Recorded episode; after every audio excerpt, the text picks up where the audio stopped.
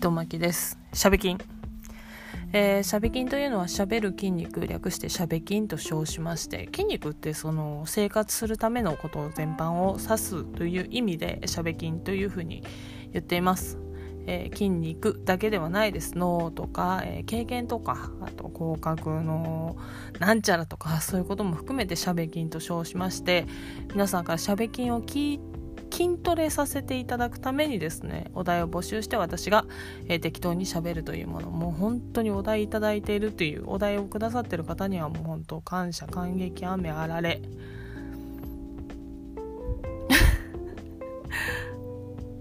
あられってそんなにあれよね。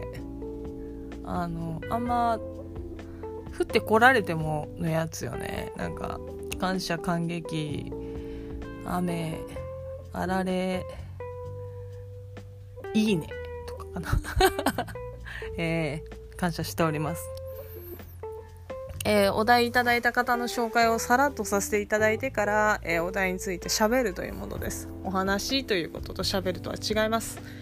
あの何度も言うようですが、えー、何回も同じ話をできるわけではありません、えー、だからこそ皆さんのお題いただいてから何も考えず何の資料も持たず私が話すという話すというか喋るということで完結させていただいております。大体バッチ食べたちとということで。はい。あの間が空いてしまったんですけど今日も喋っていきたいと思います。今日ねちょっと時間空いたんですよやっと。えー。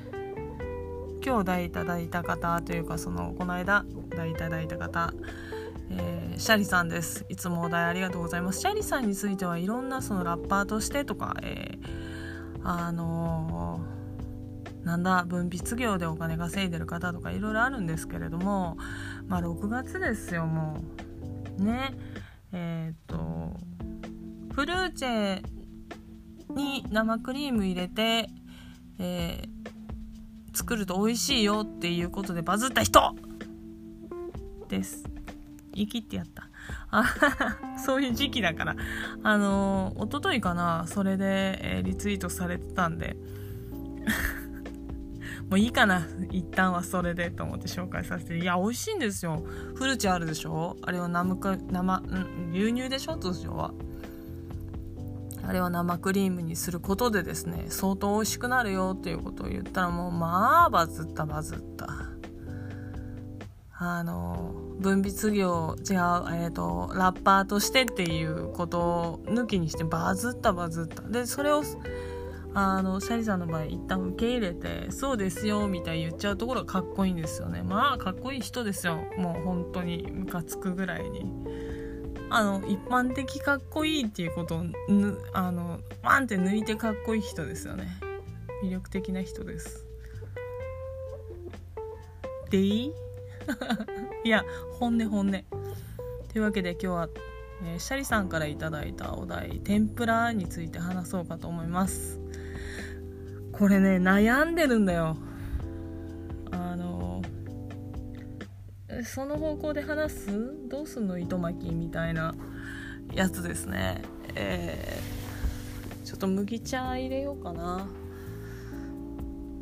いやあるんですよそういうのが。うんどうしようかなと思って。組み立てろ糸巻き。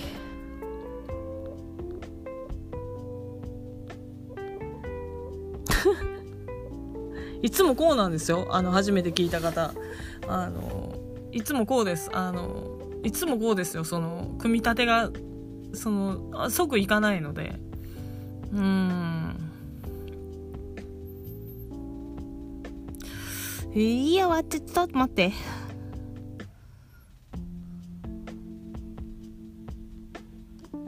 あーでもこっちだとうん。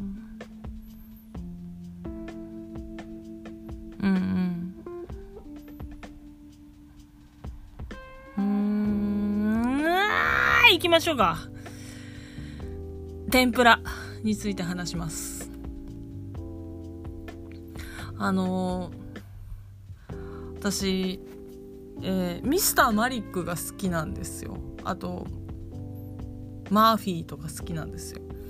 あの、喋るっていうことについて、えー、いろいろと研究してる時にですね、あの注意を引くみたいな手品もそうですけど大きい音を出すとかミスターマリックの手をこうハンドパワーですっていうタイミングとかねああいうのっていうのはその注目を引くためのあのタイミングで言ってるんですよね。あの要するにあの見せたくないものがあって、えー、だからこそ注目を別のところに引くっていうやり方そういうものに興味を持った時期があってですねあのミスターマリックについてはそのハンドパワーですって言ったタイミング、えー、そのマーフィーについては見て見て見て見て見て見ての手前のところとかそういうことですごいそのああうまいことやってんなって思って、えー、研究した時期があるんですよ。あのどんな会話でもそれって存在するんですよね。あの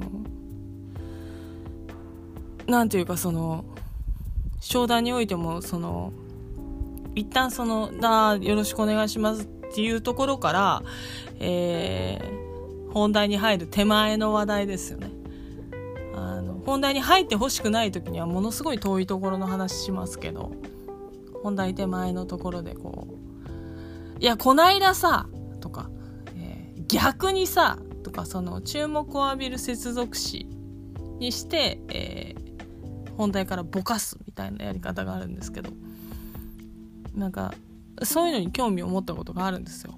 でまあ癖みたいに興味を持ってるところがいまだにあるんですけれども、えー、私の場合そのお話しする場って大体まあ大体というか大体その口に入れるものがありますよね。大体コーヒー紅茶、えーな何でもいいです。喫茶店とか食事の場とかいろんなのがあるじゃないですか。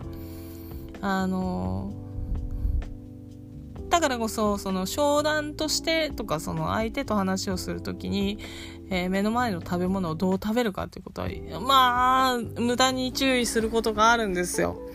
であの